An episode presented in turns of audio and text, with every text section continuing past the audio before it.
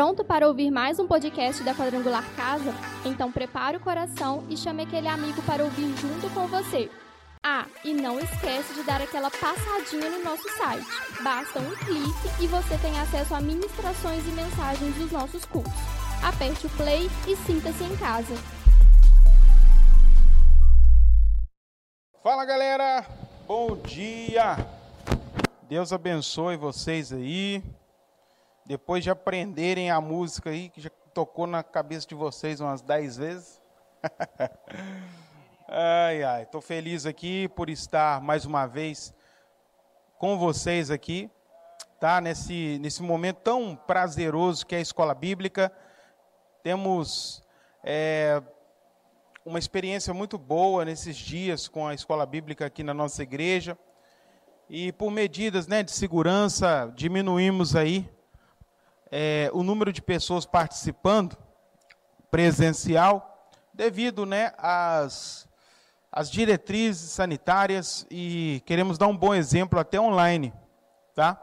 Nossa equipe está aqui, também reduzida, todo mundo com cuidado, tá? E glória a Deus por isso. Eu quero que você nos ajude aí a compartilhar, tá? Vai passando para o pessoal que estamos ao vivo. Já vi aqui, Carolina, DW, DW é o que? Móveis? Daniel, Marciana, Gleis, Gleisiane Inocêncio, nosso irmão Guilherme, nosso irmão Vanessa, é, Anelise, Lucimar, Rosane, Júlia, Márcia, galera tá chegando aí. Ó, oh, chama esse povo para a gente começar a escola bíblica. E também eu quero chamar né, os nossos comentaristas para participar hoje também. Sim. Deixa os comentários, tá bom? É, aí no, no espaço aí que a gente vai lendo é, dentro do possível. E também nós temos a, nosso irmão Cleito hoje aqui também, que está afiadíssimo, irmãos. Pode perguntar mesmo, solta a pergunta em cima dele, que ele está pronto aqui. Dá um alô para a galera aí. Paz, irmãos, bom dia. Tudo bem com vocês? Que eu espero que esse tempo, né, esse momento onde nós estamos aqui reunidos para estar tá falando, estar tá aprendendo da palavra de Deus, ele possa ser algo extraordinário na sua vida, né? E eu tenho certeza que assim como todas as outras aulas elas foram, essa também não vai ser diferente. Eu creio que Deus tem uma porção para ser derramada sobre a nossa vida, em nome do Senhor Jesus, tá? E a final né, da palavra do pastor, vocês não levam muito em consideração, não, tá? Ah, é modéstia, né, irmãos? É, vamos lá, vamos começar orando, né? Pedir o nosso irmão Cleito para fazer essa oração. É, em nome de Jesus. Amém. Senhor, meu Deus e Pai, mais uma vez, ó Deus, nós nos colocamos diante do Senhor, porque nós entendemos, ó Pai, que nós somos limitados e nós precisamos do Senhor. A capacitação, ela vem do Senhor e, ó Deus, que o Senhor possa derramar sobre a nossa vida, ó Pai, todo o entendimento, todo o conhecimento, que o Senhor, ó oh Deus, possa agir através de nós, que o Senhor possa abrir o nosso coração, abra, ó oh Deus, o nosso entendimento, abra os nossos ouvidos, para que nós possamos, ó oh Deus, ouvir e que a tua palavra, ó Deus, entrando aos nossos ouvidos, ela possa descer e permanecer no nosso coração, para que nós possamos, ó Deus, ser melhores todos os dias da nossa vida. É o que nós pedimos e te agradecemos em nome do Senhor Jesus. Amém. Amém pedir aqui a produção para cortar essa, esse vídeo aí, ó. Tá feio minha sandália aparecendo, olha. Ficar só aqui igual aqueles jornalistas aí do Jornal Nacional, por favor. Daqui a pouco o, o Roberto Marinho vai ligar para vocês aí. Corta a imagem. Okay. Corta para mim aí. Vamos lá. Ó, Elba chegou.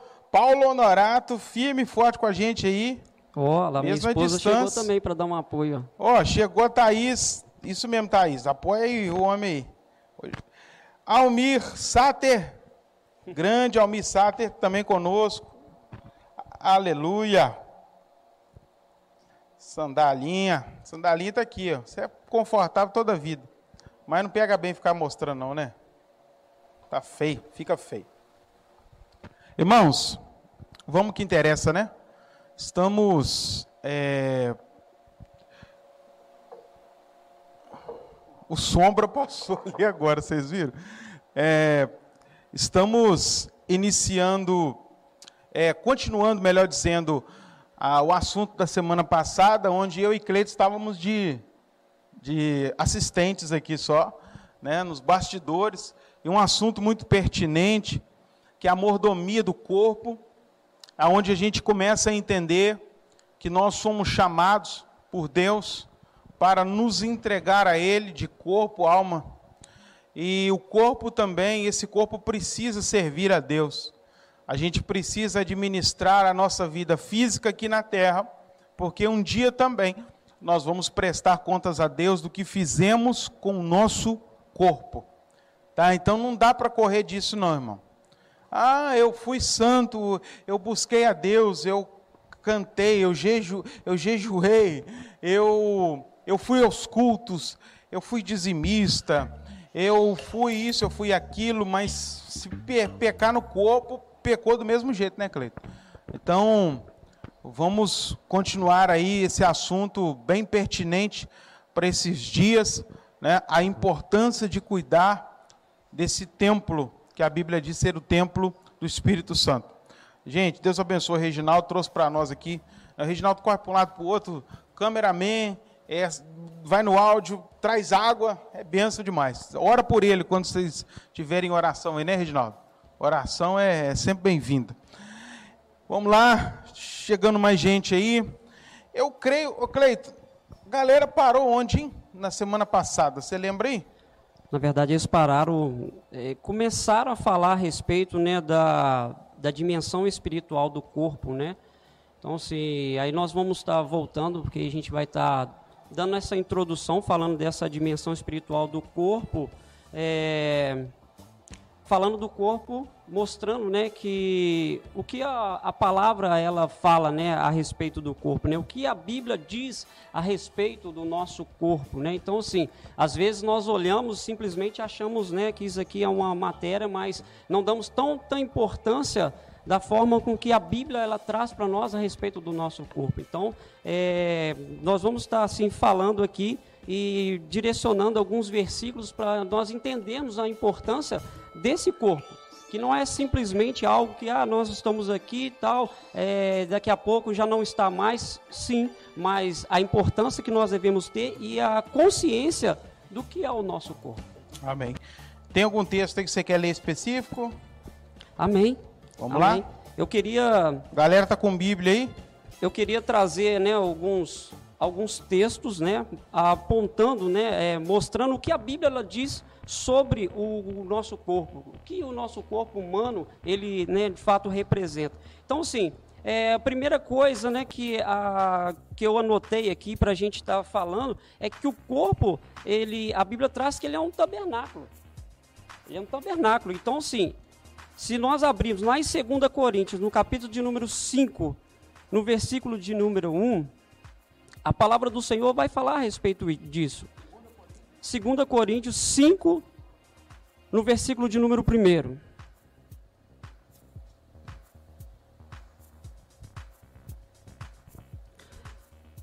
Gente, pessoal tá falando aí, já tá fazendo a pergunta da tatuagem, tá? Fica tranquilo, a gente vai falar. Calma aí, tá bom? 2 Coríntios, no capítulo número 5, no versículo 1, fala: Porque sabemos que se a nossa casa terrestre deste tabernáculo se dissolver, nós temos um edifício, uma casa eterna nos céus, não feita por mãos, mas por Deus. Então, o texto fala a respeito disso, né? A nossa fala a respeito do nosso corpo, né? Que o nosso corpo é um tabernáculo e, e entendendo, né, assim, pastor, e, e, os irmãos que estão em casa. É interessante que o apóstolo Paulo ele traz essa referência de tabernáculo, referindo lá atrás, né, que o tabernáculo ele foi para um tempo, O nosso corpo ele tem ainda, né, tem um tempo mas que mesmo que tenha um tempo, nós precisamos entender que nós precisamos cuidar desse tempo, né? Ainda que seja frágil, ainda que seja às vezes limitado, mas que nós precisamos cuidar dele. E quando a gente olha lá também em 2 Pedro, Pedro também vai falar a respeito disso, que o nosso corpo, ele é o tabernáculo, que nós estamos aqui entendendo o quê? Que nós precisamos estar como um tabernáculo para adoração. Aleluia. Aí, tô falando com você, meu irmão. Afiadíssimo. Aí, Daniel, o que, que você acha desse menino aí?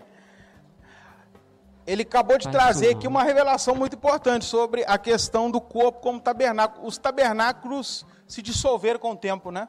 Dissolveram. A hora que Foram chegou destruídos. o templo, o tabernáculo ele se findou. Foram destruídos, né? E o próprio Jesus falou: não vai ficar pedra sobre pedra que não vai ser derrubado. Assim também é o nosso corpo. Vai chegar o tempo que nós vamos tombar né, é, quando morre um, um pastor na igreja quadrangular, lá no site oficial, aí fala assim, tombou no campo de batalha o pastor X, né? A gente sempre tem essa, essa imagem, alguém tombando como uma casa, como um templo. Embora esse corpo, ele vai se dissolver, como diz nosso irmão Cleito, isso não tira a responsabilidade que você tem com ele em vida, enquanto você estiver andando sobre a terra. É interessante esse texto que você usou, é, aqui né, no, no, na minha versão, está dizendo a temporária habitação terrena que nós vivemos. Né? E temos da parte de Deus um edifício, uma casa eterna nos céus, não construída por mãos humanas. Continuando a ler esse texto, é muito interessante para você. É, teve uma discussão semana passada sobre a carne converte, a carne não converte. Isso causa, irmãos, uma, uma polêmica enorme. Né? Ainda, a, ainda as pessoas, né, um lado A e o lado B, fica brigando. Não, a carne é convertida e ela se torna crente. Outra parte vai dizer, não, a carne não converte em tempo algum. Por isso que ela vai ao pó, volta ao pó. É porque ela está contaminada com o pecado humano e tal. É, você pode também deixar a sua opinião aí nos nossos comentários.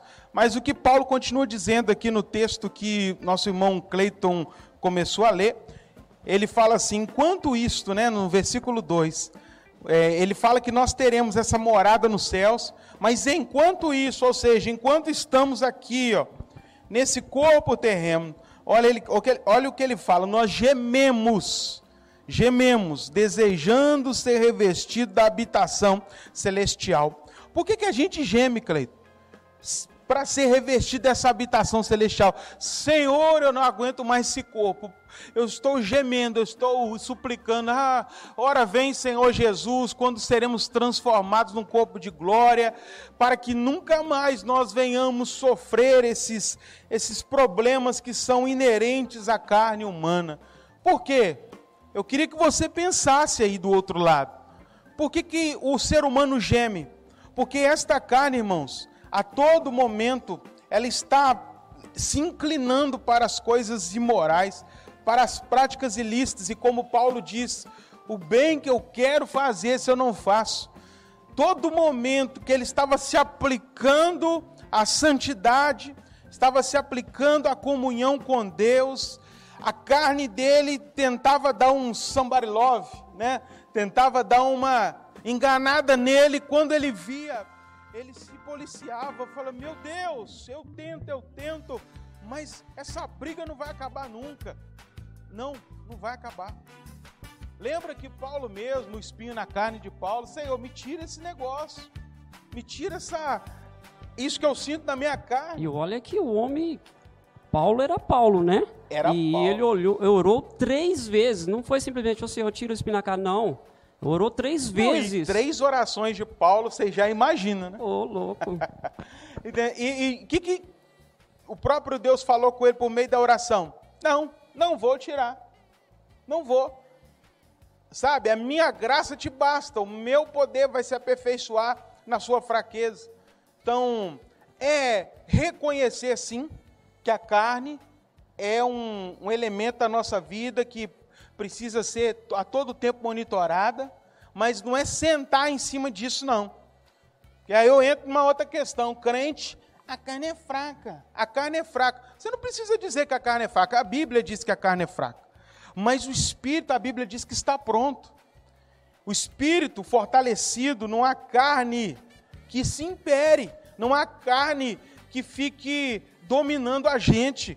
O problema da gente cair constantemente em pecados é porque a gente não está alimentando o espírito. É porque falta o espírito, né? Falta, Com falta essa essa intensidade do espírito na vida da gente. Pegar coisa simples, irmão. Estamos aí na escola bíblica é para a gente aprender mesmo. E às vezes é para falar umas verdades. Tem gente que tem dificuldade de participar de oração, meia hora, Cleiton. Tem gente que tem dificuldade de submeter a uma convocação. Não, eu oro aqui do meu jeito. Isso é a sua carne. Ela está dominando você. E hoje ela te domina desse jeito, amanhã ela te leva a algo pior. Ela te leva a uma fornicação, uma prostituição, um adultério. Ela te leva a práticas ilícitas de uso ilícito de coisas, né, como drogas e ah, nunca vou fazer isso não. Hum, pensa não, hein? Não, não, não acha que você está isento dessas coisas não. Se você não policiar a sua carne, nas mínimas coisas, ela vai te dominar por completo, por completo.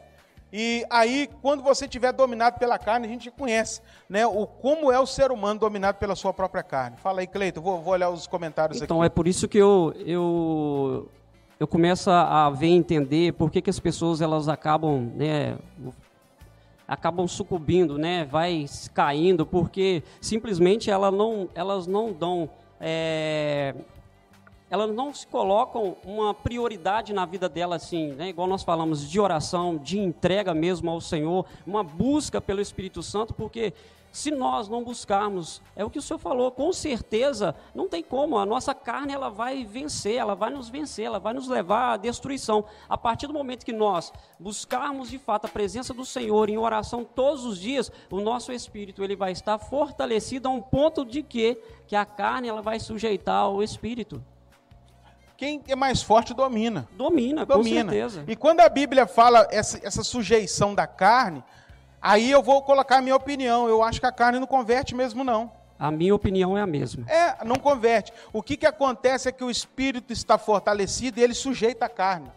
Ele, como Paulo diz, eu esmurro a minha carne, tornando ela pó. É, você não vai mandar em mim, você não vai me dominar. Sabe? E essa guerra, irmãos, ela precisa ser lutada todos os dias, é olhar no espelho, sabe? E falar: você não vai me vencer, carne. O espírito vai dominar, o espírito vai vencer essa batalha. Eu vou te esmurrar, você vai querer, mas eu não vou dar a você aquilo que você quer.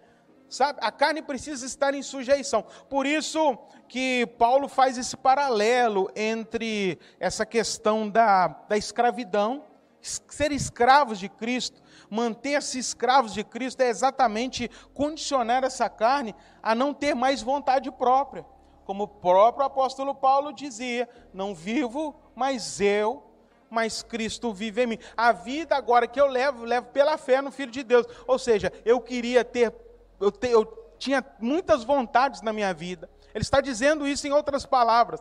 Eu realmente tenho desejos, sabe? Porque eu sou um ser humano mas o fato é que eu resolvi, pelo Espírito, viver no Espírito, e quando eu vivo no Espírito, eu não vivo mais eu, mas é esse Cristo que vive em mim, porque quando a gente vive no Espírito, é Cristo que vive na vida da pessoa. Quando a gente tem essa maturidade de compreender e entender isso, né, é, aí a gente vai se as pessoas, né, quando eu coloco nós, eu acabo colocando a, a, as pessoas, se tivesse essa maturidade, hoje não teria tantas pessoas caídas, né, tantas pessoas que se perderam no caminho, né, o fato porque se deixaram levar para outro rumo a não ser, de fato, se entregar e a busca constante, né, não é simplesmente uma busca, né, no, no finalzinho de semana, num culto de domingo, ah, Senhor, busquei a sua presença e está tudo resolvido, é uma busca diária, é uma busca constante, a todo é uma instante, vida com Deus, é uma né? vida com com Deus. Então, sim,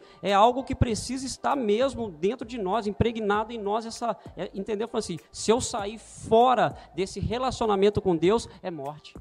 Gente, tá aí conosco aí Douglas Bortoni, reverenda metodista, vai estar pregando hoje à noite, tá?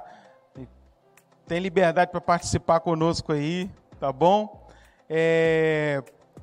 Uma coisa interessante que minha mãe, meu pai, seu pai, sua mãe, os antigos diziam, que angu de um dia não engorda cachorro magro, né? A gente viveu e ainda vive essa maneira, essa mania de eu vou ir no domingo para me fortalecer para a semana inteira. Ô Cleito, embora você seja bem magrinho, né, mas tá no físico bom, né? Tá tá tá na saúde. Embora você seja bem ali fininho, você consegue ficar sem comer uma vez por semana? Você consegue falar, não, domingo eu vou encher o, o pandu, né, igual o bom baense fala, de comida, eu vou comer demais, eu vou ficar a semana inteira de jejum. Você, você consegue, meu irmão? Não, lógico que não. No máximo que você vai conseguir aí é um dia, um dia e pouco, sim, já capengando. Capengando. capengando. Você é magro, você está falando isso. Imagina os gordinhos, então, né? É, então, presta atenção, meu irmão. A gente foi criado nessa, nessa ideia que eu vou vir à igreja domingo, eu vou me fortalecer com uma palavra, eu vou orar ali, ficar com, bem com os irmãos, e semana está liberada sabe? Aí eu volto no domingo que vem para resolver o problema de novo. Não, deixa eu te dizer, se você não, não, alimentar o seu espírito todos os dias, uma vida devocional, oração, sabe? É, nutrindo a sua, a sua vida com a palavra do Senhor, mantendo a comunhão com Deus, com a igreja, sabe? Sempre buscando a presença do Senhor. É, meu irmão, você vai cair. O seu espírito precisa de alimento todos os dias, como a sua carne. E a gente alimenta a carne, dá arroz, dá feijão, dá jornal, dá programas, dá piada, dá um monte de coisa, né? A gente põe o olho naquilo que a gente sabe que alimenta a nossa carne, e você depois fica dando desculpa. A gente vai dando desculpa. Poxa, o diabo me deu uma rasteira. Satanás me derrubou. Não. Foi você que deixou de alimentar o seu espírito, porque a, o alimento está livre, está liberado para mim, para você, para qualquer um. A palavra está sendo pregada. Né? Dentro, vamos usar dentro da nossa igreja, tem escola bíblica. Quando o cara está dormindo, o que, que ele está fazendo? Alimentando a carne dele. Com certeza. Quando o cara não participa de um, um, uma convocação de oração, o que, que ele está fazendo? Alimentando a carne dele. Quando ele não participa da, da, da comunhão dos santos através de um culto online, o que, que ele está fazendo? Alimentando a carne dele. Depois a gente fica dando desculpa que o diabo nos derrubou. A igreja, né, eu sempre falo isso com a minha esposa, com os outros líderes de ministério. Dê, sabe, forneça para é, é, que as pessoas tenham alimento espiritual. Façam né, projetos que alimentem as pessoas espiritualmente dentro dos ministérios. Depois que algum desavisado chegar e falar que, ah, que eu estou meio perdido por causa disso, daquilo, a gente vai lembrar ele, o alimento estava na mesa, você não comeu. É muito interessante o senhor fazendo esse paralelo aí, né, do, do nosso alimento com o nosso relacionamento com, com a igreja. E se, é, se a gente pensar, imagina se, se nós passássemos a semana inteira comendo só arroz com certeza o nosso organismo ia sentir falta de outros nutrientes. Da mesma forma, imagina a pessoa, não, eu vou estar na célula já é o suficiente. Ah, eu vou estar só participando da escola bíblica já é o suficiente. Não, é um conjunto de que cada um vai se completando para quê? Para que todo o nosso corpo, tanto ele físico falando da comida, tanto o nosso corpo espiritual esteja muito bem nutrido. Deu para entender aí, meu irmão? Outra coisa importante, é, é, um, é um mix de coisas, não é uma coisa só. Não é? Então, esse corpo, para que a gente não veja ele vencendo, essa carne não seja vencedora nessa batalha, a gente precisa realmente tomar uma decisão na nossa vida. Eu vi aqui comentários, a carne sendo fraca, beleza, o, o pecado não é vitamina, não, né? Não, tá? Não trate o pecado como vitamina, porque senão você vai se perder. Isso foi falado duas vezes aqui. A nossa irmã Carol falou, a busca diária também esmurra a carne da gente. Quanto mais perto do Senhor você estiver, mais longe do pecado você estará. Né? Os reformadores, homens de Deus, diz, diziam isso. É, para vencer o pecado, basta estar perto de Deus. Quando a gente erra, quando a gente peca, é porque a gente está longe de Deus. Ah, mas pastor, eu vou à igreja. Eu estou lá na igreja, mas eu peco. Irmãos, Judas estava do lado de Jesus. Ele estava ao lado de Jesus fisicamente, mas o seu coração estava longe. Ao lado não significa de estar fisicamente só não. Fis- não, o não, corpo não. estava ali, né? Mas realmente o coração não estava. O que, que o próprio Jesus diz? Esse povo honra-me com os lábios, mas o coração Está, está totalmente longe, né? Então, sabe, meu irmão, o coração, o nosso coração precisa estar voltado ao Senhor constantemente. Se nós buscarmos a Deus, isso é batata, isso é verdade. Não tem como, Cleito, não tem como alguém errar desta maneira. Se nós estivermos todos os dias, 24 horas, bem pertinho de Deus, a gente vai para o trabalho e fala, Senhor, entra comigo. A gente senta à mesa para trabalhar, Senhor, fica aqui do meu lado. Né? A gente vai é, tomar um banho, a gente chega dentro de casa, a gente está em comunhão com a família, sempre buscando a Deus. É quando a Bíblia diz: ore em todo tempo. Né? A Bíblia nos ensina isso, ora em todo tempo, vai para a rua, Senhor, vai do meu lado, me guia, guia o meu olhar, faz com que eu possa realmente agradar a Ti em tudo que eu fizer. Irmãos, a gente não está vivendo assim. Porque na realidade, tudo que está aos nossos olhos está de fato a favor da carne, né, pastor?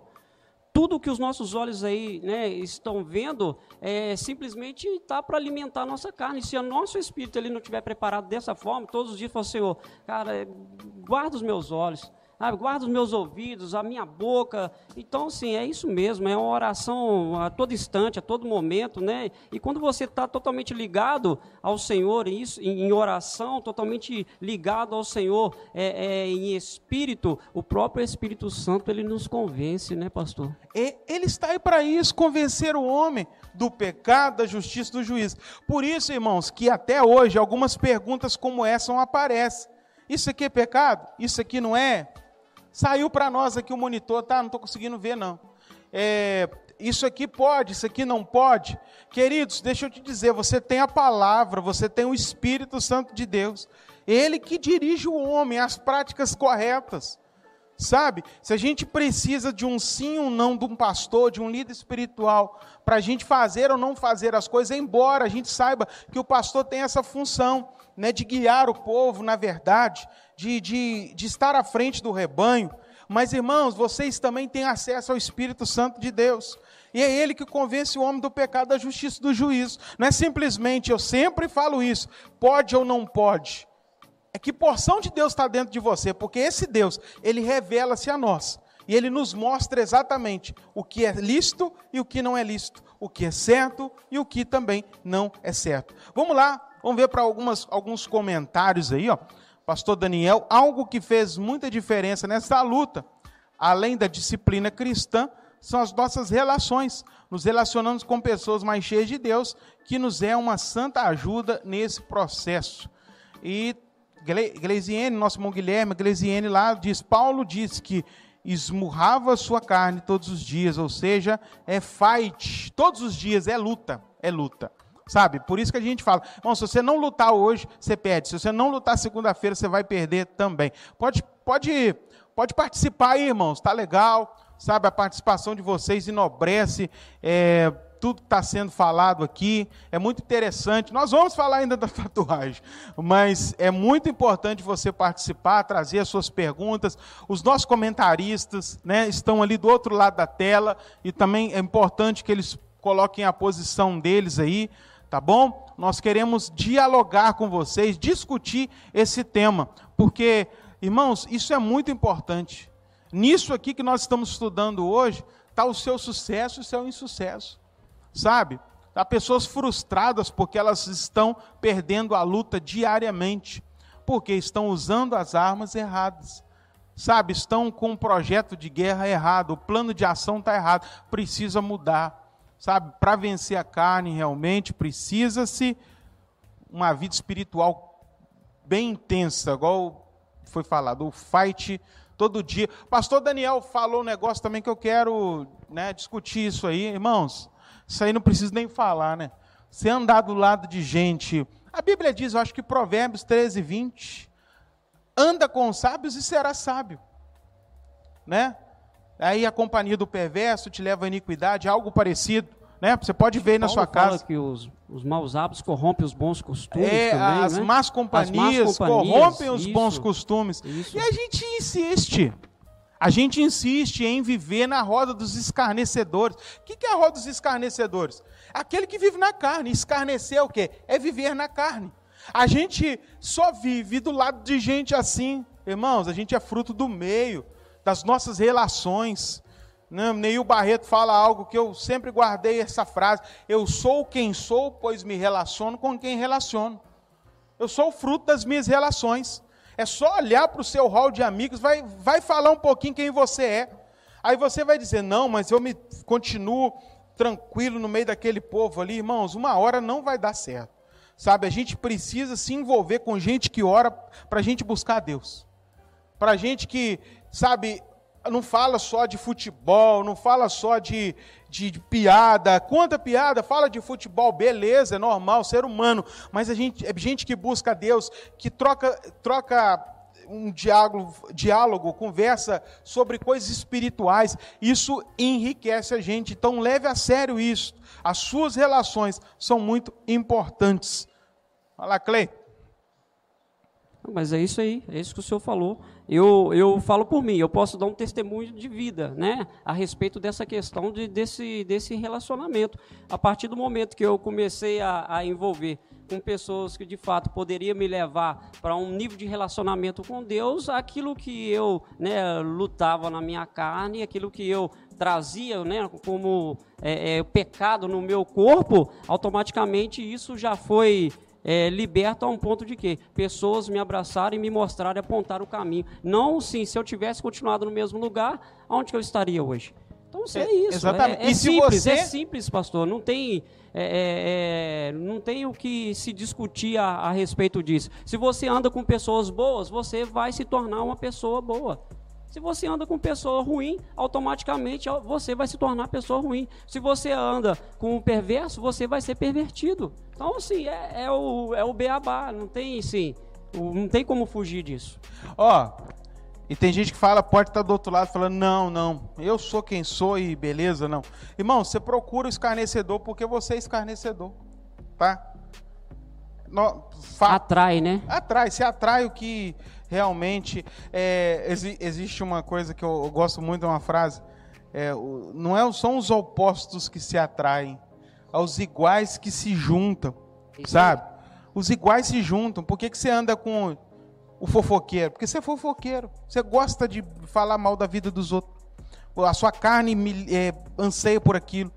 Por que você gosta de andar com gente imoral, que só fala moralidade, só vê imoralidade? Porque você tem esse anseio pela imoralidade, tá bom? Então, não venha depois dar uma de vítima, não. A gente procura sempre o nosso rol, a gente procura as companhias que realmente são iguais. Os gananciosos andam juntos, as pessoas avarentas andam juntas.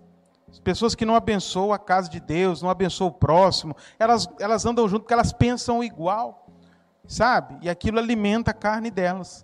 É, galinha que acompanha pato morre afogado, verdade, né? Almir falou, temos que tomar cuidado com as companhias, abismo chama outro abismo. Olha a Bíblia, gente, cheio de versículo.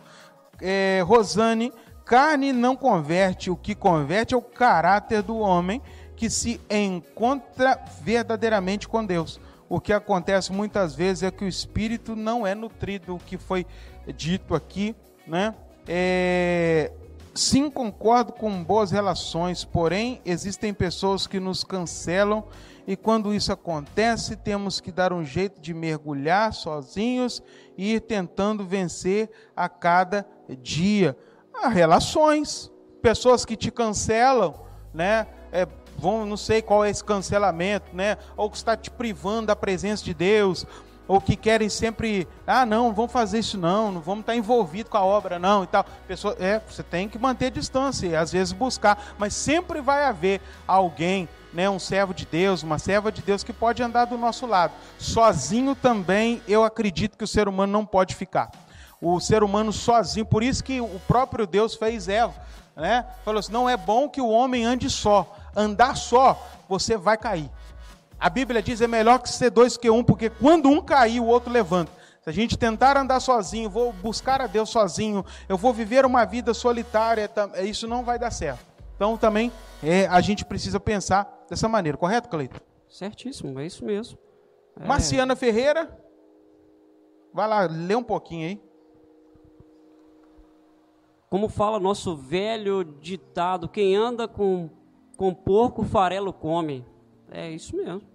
A Rosane colocou ali assim, ao contrário, os cristãos, os cristãos atuais se alimentam de todo o lixo que é oferecido nas mídias sociais. Não sabem nada, não sabem nada relacionado ao reino, mas estão em dia com todas as é isso aí, com tudo aquilo que tudo aquilo que a mídia elas postam, tudo aquilo que a mídia ela coloca e eles trazem isso como verdade absoluta e deixa de lado a palavra que é a verdadeiramente absoluta de tudo. Então, se eles dão mais valor àquilo que a mídia fala, àquilo que as outras pessoas elas falam, mais elas deixam de quê? De examinar as escrituras. E perece por quê? Porque elas deixam de examinar as escrituras. E com isso a ignorância vai matando as pessoas. Irmãos, isso é tão sério, é tão verdadeiro, que essa geração está conectada com todas as tendências com todos os influencers, né? A gente está vendo aí né, a participação de pessoas. Eu, eu falei, a Nelis tem uma missão muito grande, né, de, de conduzir essa juventude à verdade. E, e para que eles possam sentir a vida de Deus neles. Porque, sabe qual a desculpa dessa geração? Ah, eu não ligo muito esse negócio online, não. Mas o cara tá ligado no influencer. Ele sabe tudo que o cara faz na internet. Ele só não sabe o que a igreja dele faz. Ele só não sabe o que acontece na igreja dele. Isso é carne, meu irmão. Isso é carne. A pessoa sabe exatamente cada passo do seu ídolo, mas ela não sabe o que vai acontecer no corpo de Cristo amanhã. Muito bem colocadas as palavras aí também da Rosane. É, você, é, você é o que você alimenta. Aí vamos falar também então da, vamos entrar nessa parte, né? é o corpo do pecado, e a gente pode pecar né, com os olhos, né, quando, como eu dizia lá no. Como é que fala, Cleito? No, lá na infância, né? Cuidado um pouquinho com o que fala, cuidado dos olhinhos para onde a gente né, cantava essas canções. E, e são pura verdade. Nós somos aquilo que nós ingerimos, tanto na visão, tanto na audição, tá? E também com que ingerimos só, boca para dentro. Aí eu vou entrar numa questão aqui que foi tratada, né, também semana passada. A gente pode lutar contra os pecados da imoralidade, de coisas, né, que corrompem os nossos olhos, mas a gente tem que tomar cuidado também o que a gente põe para dentro como alimento. Sabe? a gente fala assim, não, estou esmurrando a minha carne, é para você destruir a sua carne é, com alimentos nocivos. É ou não é? Porque tem gente que fala, não, se essa carne não converte mesmo, se essa carne vai ser destruída, não importa o que eu vou fazer com ela, importa sim. O que nós dissemos aqui, que essa carne precisa estar sujeita a Cristo. Embora ela não se converta, mas o Espírito está carregando ela ali na coleira. Vem aqui e você vai fazer aquilo que eu quero. Tá? Então, quando alguém é guiado pelo Espírito, até a forma com que a gente, o que a gente come, o que a gente ingere, a gente está preocupado com o que a gente está fazendo. Né? Estou falando aqui, irmãos, de alguém que luta, luta diariamente contra um mal, que é o que é a má administração do corpo, muitas das vezes que é a obesidade. Por muito tempo eu escolhi comer coisas erradas. Por muito tempo eu resolvi é, matar minha carne não com o espírito, mas com comida, que é o pecado de glutonaria, do apetite desordenado. Sabe, quem vive né, o mal, a doença, a obesidade, sabe muito bem que eu estou falando. Aí agora a gente, ah, não é uma doença, não tem jeito. Ah, por que, que tem jeito para outros pecados e para esse pecado não tem? Por que, que tem jeito, sabe? de, do, do alcoólatra largar o álcool, e não tem jeito de você largar as bebidas químicas que fazem muito mais mal do que uma bebida, às vezes, que contém álcool. só para a gente pensar um pouquinho, e não vai saindo igual doido aí falando que eu estou dizendo para você beber, não. Mas irmãos, vamos parar de ser hipócrita. Pega o rótulo do vinho e vê o que, que o vinho tem: uva fermentada, mais nada. Agora pega a Coca-Cola que está na sua mesa todo dia, o que, que ela tem?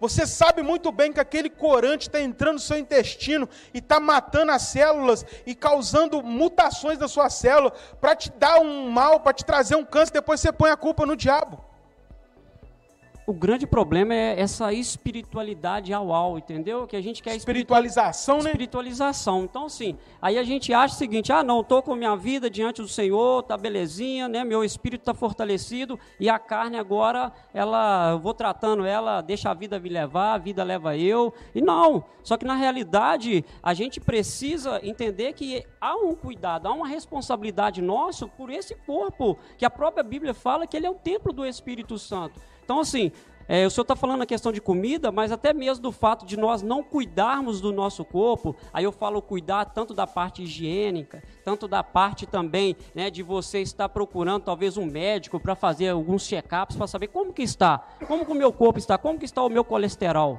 Né, como que está todo o funcionamento. Então, isso é uma responsabilidade nossa, zelando pelo templo, o corpo qual Deus nos deu, que não é nosso. De fato, nós estamos aqui como mordomo, nós estamos falando a respeito disso. É uma mordomia do corpo, é o que Deus nos deu, que nós precisamos estar zelando. E nós zelamos o quê? Não simplesmente na, no, no âmbito espiritual, mas também no âmbito material, cuidando do nosso corpo em todos os sentidos em todos os sentidos. É não se entregando, é, não entregando o corpo a, a, um sexo ilícito, mas também não entregando o corpo às comidas ilícitas, comidas que não vão trazer saúde para o seu organismo, que vão causar doença. A gente suicida todos os dias, sabe? É, industrializando a nossa comida, sendo que Deus, o propósito de Deus para o homem, você vai ver lá em Gênesis. Deus cria as coisas e tudo que Ele foi criando na terra. Fala assim: é para vocês se alimentarem, a base da alimentação de vocês está na terra. A gente, a gente foi, o que, que a gente fez? A gente inverteu o negócio, sabe? E você talvez sabe o que eu estou dizendo. Você não consegue mais comer nada natural, só industrializado. A base da sua alimentação é nuggets. A base da sua alimentação é um refrigerante e açúcar a todo momento. E acaba se tornando um vício. Já foi comprovado isso, irmãos. A comida, o apetite desordenado é um vício por comida. O, o, a vontade de né, sempre estar tá tomando um doce, ai, eu preciso do doce. Isso é vício. E a Bíblia diz sobre viciado, e você acha que vício só se resume a droga? Só se resume a alguém que é viciado em pornografia? Você acha que só se resume a alguém que é viciado na cocaína, no, no álcool? É muito mais Não, amplo, né, pastor? É muito mais amplo. A gente, né, às vezes senta em cima do, do, do, do rabinho para falar do outro. Irmãos, a gente precisa acordar se é administração, se é mordomia do corpo, em muitas áreas da nossa vida, a gente precisa rever os conceitos. Precisa rever os conceitos mesmo. Tem mais coisas ali, ó. É, Simar Mendes, cuidado, ouvido no que ouve, a, a musiquinha, né, que nós falamos. E pode ir participando, gente. Pode ir participando, porque quando a gente fala de templo do Espírito, Sabe? Quando a gente fala que esse corpo físico, ele precisa ser a morada do Espírito Santo, onde o Espírito Santo impera, essa casa é minha. Quem manda na sua casa, Cleito? Não é Thaís, não. Sou eu, fala. Sou eu. É você. Quem, quem mora na casa, que manda na casa. É o Espírito, quando o nosso corpo é templo do Espírito Santo, é o mesmo que dizer, o Espírito Santo domina essa casa. Se a sua casa, se o seu corpo domina as outras coisas, quer dizer que o Espírito Santo não está lá, porque o Espírito Santo não é dominado por ninguém. Tá bom? Então, a gente precisa rever os nossos conceitos. Se somos templo do Espírito, há um Espírito em nós que domina todas as nossas ações, que domina todas as nossas, é, as, a, aquilo que nós fazemos no corpo. Embora tenhamos desejos carnais, estes são suprimidos pelo Espírito. Amém? Glória a Deus. Quer incluir alguma coisa nesse templo do Espírito, Cleito?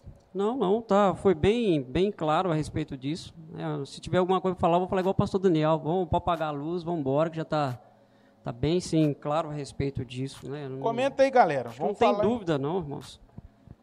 Nós precisamos cuidar. Aí né, tem a parte aí do pecado contra o corpo. Prostituição. Né? Você vai ver as obras da carne, Gálatas, né? Você pode ir lá, não vai dar para a gente ler todos aqui, né? Mas se a gente puder ler um cadinho aí, vamos lá.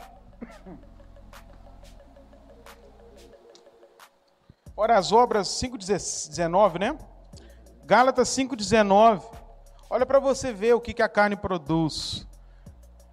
Ora, as obras da carne são manifestas, né? Ou seja, quem vive na carne vai se manifestar como? Com isso aqui, ó. Imoralidade sexual. Tudo aquilo, irmãos, eu vou, eu vou me ater à palavra, à expressão imoralidade sexual. Tudo que desvirtua aquilo que Deus criou, tudo aquilo que está contrário àquilo que Deus determinou, é imoralidade é fora da moral de Deus, é fora daquilo que foi construído para que o homem viva. Tá bom? Então, eu não preciso ficar falando de detalhes e de pontos específicos da imoralidade sexual. Você sabe muito bem qual é o sentido do sexo, né? Aí a gente poderia, sexo fora do casamento, é pecado? É pecado, pronto, acabou, não tem discussão. Ah, aí a gente, ah, mas eu vou casar com ele, quem te garante? Quem te garante? Você entregar o seu corpo para alguém que você acha que vai casar. Porque a Bíblia fala que o coração do homem faz planos, a resposta vem de Deus. Não, sexo, sexo fora de um casamento civil, religioso, é imoralidade. Não é casado, faz sexo, está em prostituição. Tá bom? E outra coisa, imoralidades sexuais, né? A gente pode colocar vários aqui, algumas a gente nem pode falar porque senão o YouTube corta a gente. Porque o que, que acontece? Agora não, a gente, a gente tem que respeitar a decisão do outro. Isso é fato. Desrespeito não, não, não nos convém. A gente respeita como a pessoa quer viver, mas também nós precisamos entender como devemos viver. Nós não vamos entregar, né? Nós não devemos viver como gentios, né? Como a Bíblia diz, dos pagãos, que se entregam às imoralidades. Deus não nos chamou para isso. Embora a sua carne, agora vem uma coisa interessante. Embora a sua carne deseje coisas imorais, há pessoas que lutam diariamente contra coisas imorais que sua carne quer, né? Relações sexuais ilícitas fora da natureza, entendeu? E você fica lutando com aqueles pensamentos perniciosos e busca a Deus, não, Senhor, eu não posso cair nisso e tal e coisa e coisa e tal, sabe? É, mas isso é, é inerente à nossa carne. Mas a gente não pode resumir, sabe, a imoralidade sexual a um ponto X ou não. É, um, é, um, é diversas coisas que fogem, guarda isso, da natureza daquilo que Deus criou. Está bem explicado, né?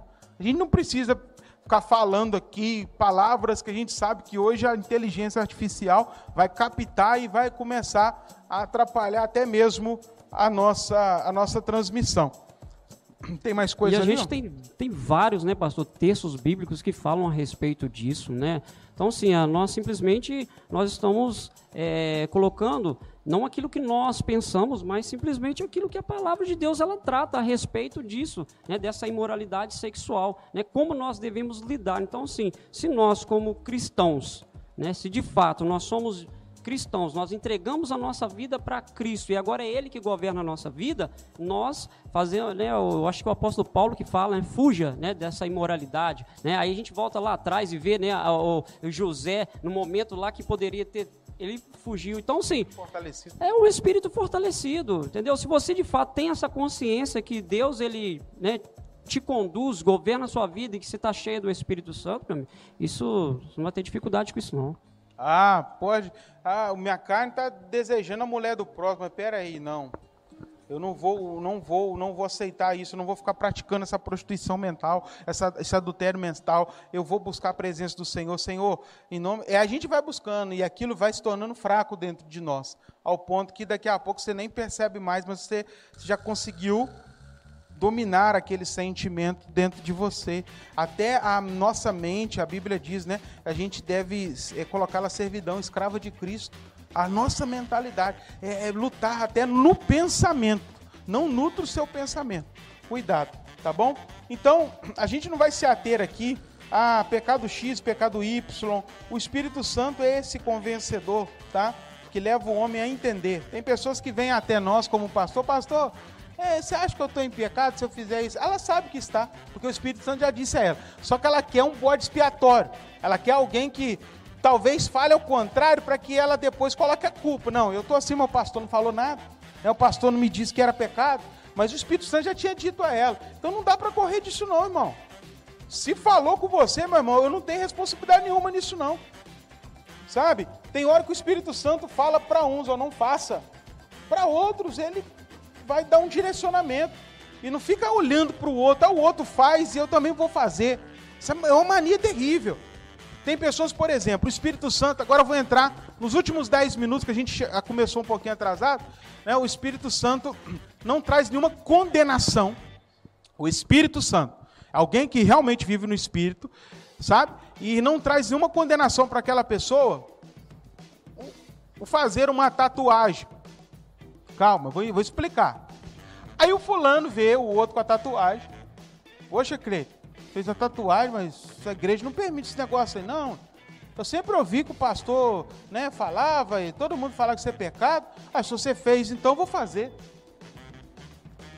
Irmãos, essa pessoa está sendo conduzida por quem? Pelo Espírito ou pelo seu, pela sua vaidade, pela sua inveja? Isso é carne. Quando você quer fazer algo porque o outro faz, é a carne que está imperando. Tá bom? Então, a questão da tatuagem tem sido muito divulgada nesses dias. Eu, eu posso falar que é pecado, simplesmente porque a Bíblia, lá no Novo Testamento, dá um direcionamento para que não marque um corpo com os mortos, que era um ritual, um cultual, né? um, era um culto a, a, pessoas que já morreram, e no ritual dos pagãos, eles marcavam o seu corpo. Até mesmo né? para trazer força nas batalhas. Né? Isso, né? como força nas batalhas, porque Aí os a ancestrais. Pode, a gente pode ir lá é, fazendo uma, uma ligação lá na, na. com. Lá em primeiro, Primeira Reis 18, com. É, Elias, Eliseu, com os profetas de Baal. Me veio a mente agora, fugiu. É Elias ou Eliseu? Elias. Elias, né? Ali a gente vê nitidamente eles clamando ao Deus deles e depois eles mutilando, eles cortando, fazendo os, a, os cortes no corpo deles, mostrando que é, Jesus lá em Levítico está falando, né, que eu sou o Senhor, não para que eles pudessem olhar para que aquilo que eles estavam fazendo, que era uma cultura pagã, se mutilar diante dos seus, é, da sua, vamos falar assim, de, de, de, uma batalha, diante de uma guerra, eles, eles mutilavam e pensando que os seus deuses iriam que socorrê-los eles diante das suas é, mutilações. Mas aí o Senhor fala assim, não, eu sou o Senhor, vocês não precisam disso. Vocês não precisam se mutilar o corpo, se cortar o corpo, né? Como fizeram lá os profetas de Baal e não foram respondidos. Excelente colocação. E o texto que diz lá na, na, lei é exatamente, ó, vocês, judeus, povo da aliança de Deus, vocês não vão copiar o mundo. Vocês não vão copiar o paganismo. Eles fazem marcas no corpo é, para atrair os ancestrais para a guerra, para a luta, para a batalha.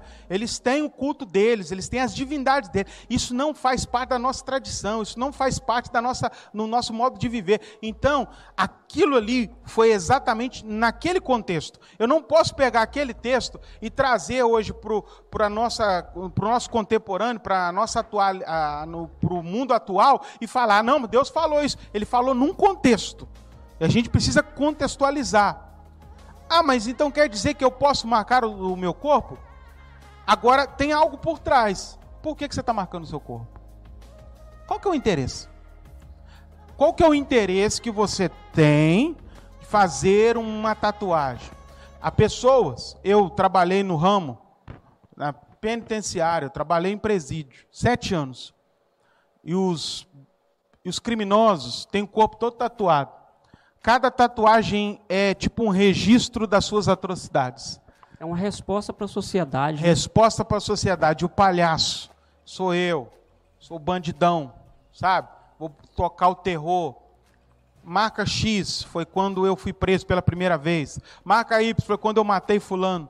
Cada tatuagem no corpo da pessoa representa uma facção, representa uma morte, um, um delito que ele cometeu, e ele carrega no corpo aquilo como troféu. Tá bom? Há pessoas que tatuam o corpo para tentar diminuir aquela angústia dentro de si. Há pessoas que fazem uma tatuagem, fazem outra. A gente conheceu, tem um pastor na internet que é, né, não vou citar o nome dele aqui não, mas é, ele mesmo fala a ausência familiar, as revoltas familiares. A forma que o pai tratava a mãe, né? a falta de amor que o pai tinha para a mãe dele, ele a forma que ele tatuou a, a, a, o nome da esposa nele, né? É uma resposta não porque ele talvez amava a esposa ao ponto dele tatuar, mas é uma resposta para o pai dele, que ele amava a esposa, mostrando para o pai dele. Então, sim. O que é está por trás da tatuagem? A revolta, tatuagem, a ira, a amargura. É isso aí. A Rosane colocou a Annelise primeiro ali, ó. Sábado teremos live para os jovens sobre sexo antes do casamento. Porque é um tem uns pastores falando que não é pecado. Irmãos, infelizmente, agora nessa era da internet, tem cada abutre aí, tem cada lobo guará que é terrível. Gente que, que não tem compromisso né, com Deus, tá? E fica aí é, discipulando os seus filhos. Tá? Eu vejo alguns jovens, às vezes, postando história de alguns pastores, pseudo, né? Pastores que que falam certas coisas, de meu Deus, como esse menino. Ele não, ele não consegue reproduzir nada da igreja, mas fica reproduzindo uns caras aí que fica falando a, a cada atrocidade. Então, aproveita aí, ó a live dos jovens, os jovens estão rebentando, né? A última live foi maravilhosa e eu tenho certeza que não vai ser diferente. A Nelly está trabalhando aí com o nome para trazer e vai ser top. Vocês vão ficar sabendo essa semana. É, vamos lá, Lucimar, o tempo é algo a ser esmurrado, o templo, né? Todos os dias, tempo para Deus, boa alimentação, tempo para boas companhias, o tempo para leitura, uma luta todos os dias, administração do tempo. Mas é isso aí, Lucimar, é o caminho sabe? Boa leitura, boas companhias, família, Deus, igreja, julgando no lixo aquilo que realmente não agrega a nós, sabe? Desfazendo de certas relações, isso faz parte, tá bom? É, Rosane, pastor, na sua concepção, porque alguns temas que no passado eram verdades absolutas, no que tange bebida alcoólica, músicas seculares e própria tatuagem, hoje já são vistas como forma, de forma diferente. Isso deixa muito cristão confuso, ainda mais os mais antigos. A maioria das pessoas é, acompanha modinha, foi o Almir que acabou de escrever. Ou respondendo a pergunta da Rosana dentro daquilo que a gente está falando. O que, que acontece? É, todo, todo século a gente tem algumas atualizações de doutrinas. É, é, desde que começou tá? Desde que começou é, a igreja, ela passou por várias eras, várias eras. E a igreja está inserida numa cultura, a igreja está inserida num contexto. Cada igreja de, de cada era teve os seus líderes. Paulo, por diversas vezes, ele falava eu, não Cristo. Ele proibia coisas que ele achava que não era lista. Mas ele, tá, ele dizia, não é Cristo que está dizendo, não, sou eu. Porque eu, eu, eu, sinto isso no meu coração. Então, eu, eu, eu direciono as pessoas para essas decisões. Em todas as eras, séculos, houve líderes eclesiásticos. Né? A era da Igreja Católica, por exemplo, várias proibições que nós conhecemos hoje, né, como verdades absolutas, foram criadas não na igreja primitiva, não no contexto bíblico, foram criados muitas vezes com séculos. Né? Ah, por exemplo, é, a questão da tatuagem não era um, um, uma, uma cultura do, do judeu, tatuagem. Isso, não era uma cultura nem dos gentios gregos, eles tinham outros tipos de pecado. Então, por isso que a Bíblia não vai traçar aquilo ali, não vai falar, sabe? Não vai falar muito sobre aquilo. Aí lá na frente, na, na era medieval, começou. Começou essa, sabe, essa disseminação. E lá na frente começa no século XIX também, aqui mais perto, mas antes, a igreja no século VIII, se eu não me engano, ela proibiu, porque tinha um costume nórdico lá, invadiu a igreja, e um papa foi lá e falou assim: não, para com isso. Aí, desde então, aquilo vem o quê? Como uma, uma tradição da igreja, nós não fazemos. Mas por que não fazemos? Entendeu? Eis a questão. A gente, eu, eu sempre falo isso.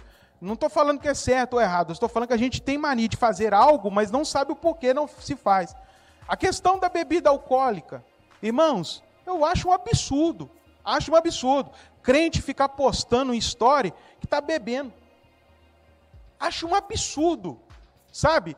Porque eu não estou falando que em si a bebida, tomar uma taça de vinho vai te levar para o inferno. Não, não vai te levar para o inferno. Mas sabe o que, que acontece? Quando esse cristão faz isso, ele escandaliza.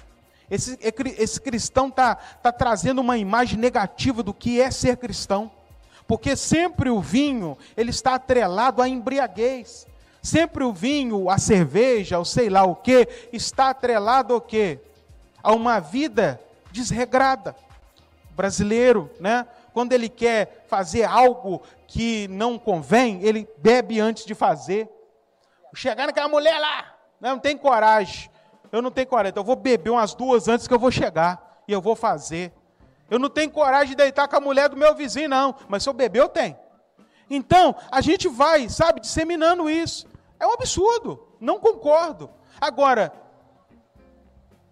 vou falar para você agora, dentro da Bíblia, que se você beber uma taça de vinho, se você é, beber alguma, né, alguma coisa que a, né, que a gente tem como na tradição, que não é lícito, você vai para o inferno. Não, a Bíblia diz, não, a Bíblia diz sobre embriaguez. Eu, a gente tem que tomar cuidado. Vamos ser sinceros, irmãos. Cada caso, caso. Se você, aí do outro lado, né, é, é alguém que já teve problema com alcoolismo, corra disso aí, meu irmão. Não toma nem, nem biotônico fontora, porque você sabe que vai dar problema.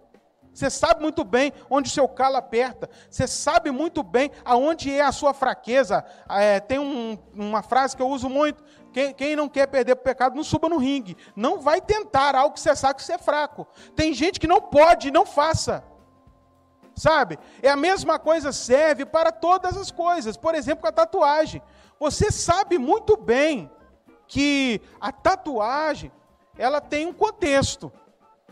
Ah, eu quis escrever o nome de Jesus no peito aqui, amém, meu irmão. Você foi levado ao amor por Cristo a fazer aquilo? Você quer que todo mundo saiba que você é cristão?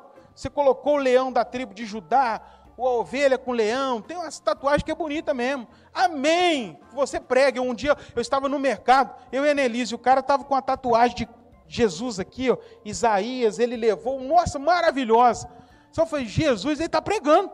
Eu sei qual o sentido que ele fez aquilo.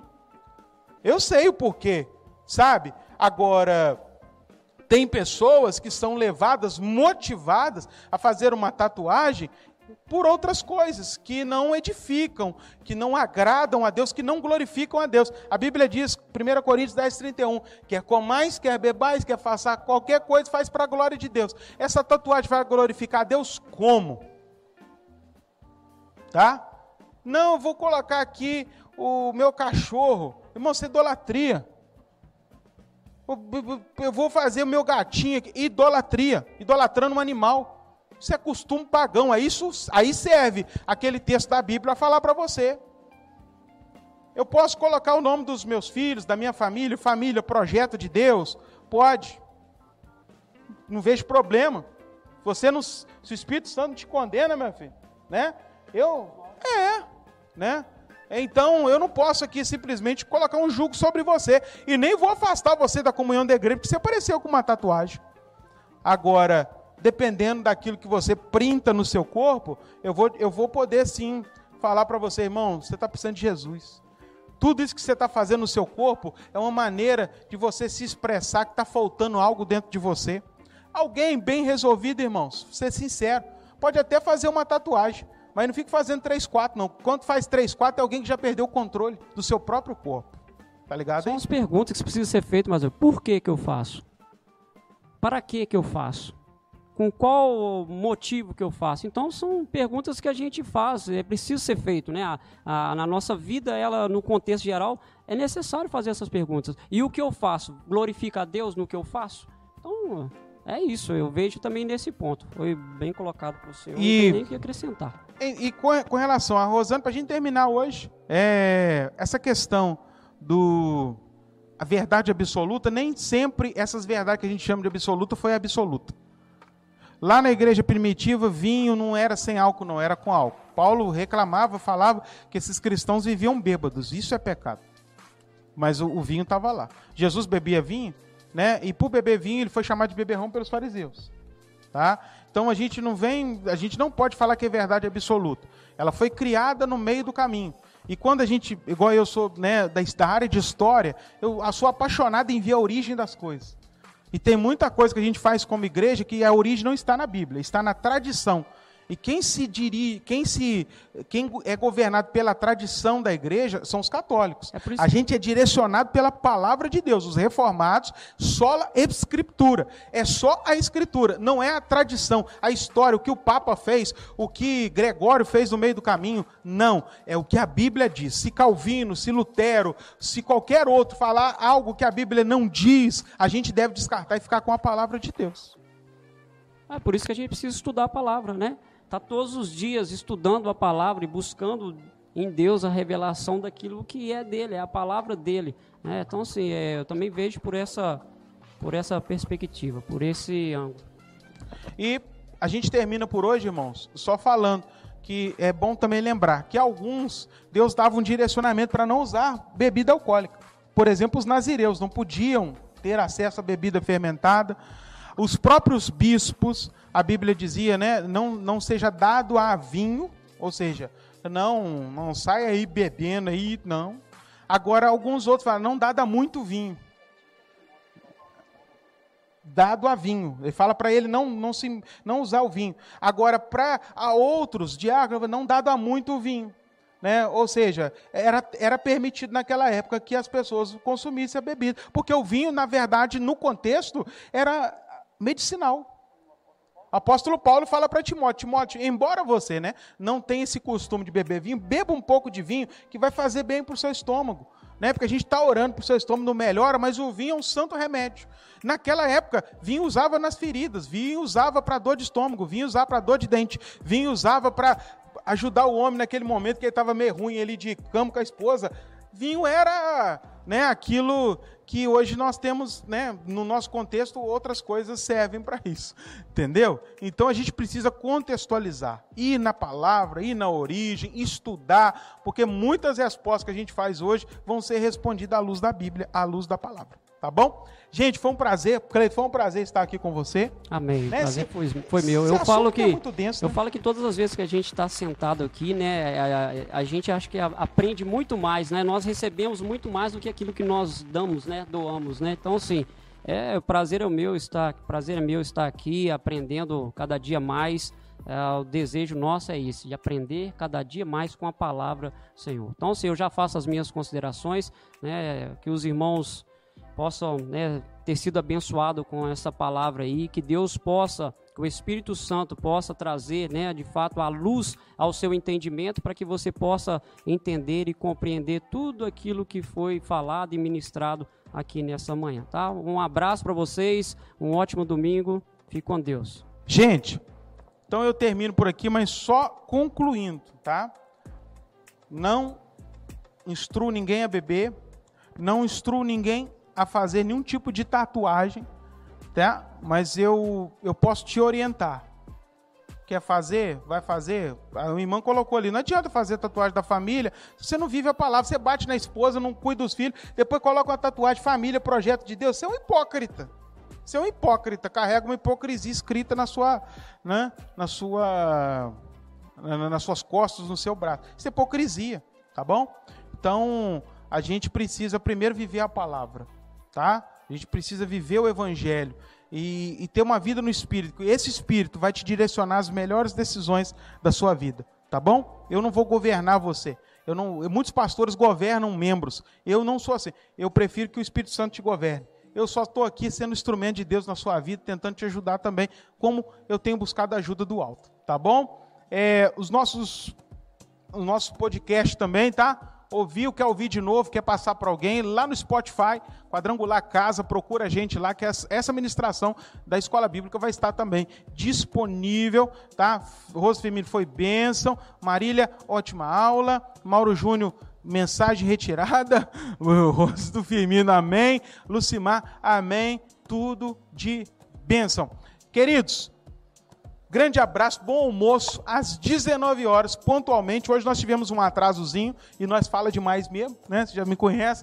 É, a gente vai estar junto num culto maravilhoso, Douglas Bortoni na palavra. A gente vai louvar a Deus com muita alegria e intensidade. Convida toda a sua família, porque domingo passado tivemos uma audiência maravilhosa, mas esse domingo tem que ser melhor, hein?